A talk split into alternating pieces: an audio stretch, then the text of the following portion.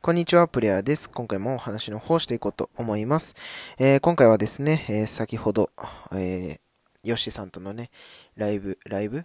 えー、コンサルか、をしていただきましてですね、まあいろいろ感じたことがありましたので、お話しさせていただこうかなと思います。はい。で、まずはね、えー、ヨシさん、あのー、1時間ちょっと、うん、えー、僕とね、お話をしてくださってありがとうございました。えー、ヨシさんとはね、あの、まあ、何回かお話をさせていただいててですね、あの、本当に毎回毎回ね、えー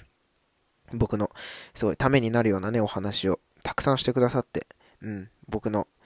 うん、今の配信のね、うん、一つの指標、指標というんですかね、うん、になっております。はい。で、まあ、とりあえずね、あの、自分の中でね、いろいろ、えー、整理をつけてですね、えー、どういうような方向性にしていくのか、うん、そしてね、まあ、えー、サロンというかね、うん、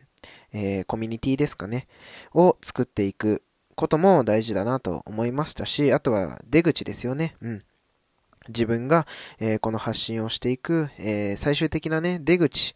を、え見つけて、うん、それをこう、ちょっとずつね、あの伸ばしていくっていうのはおかしいか。あの、作ってね。そこに向けて人を、こう、誘導、誘導導けるわかんないですけど、できるように、まあ僕自身もね、いろいろとやっていければいいなというふうに思いました。うん。なのでね、今回のコンサルをね、糧に、うん。どんどんね、コンテンツ作って頑張っていきたいと思います。とりあえずはね、えー、まああの文章にね、文字に起こして、コンテンツに残したいなと思います。はい。ということでね、えー、今回は、えー、ヨッシーさんのコンサルから、えー、学んだことをお話しさせていただきました。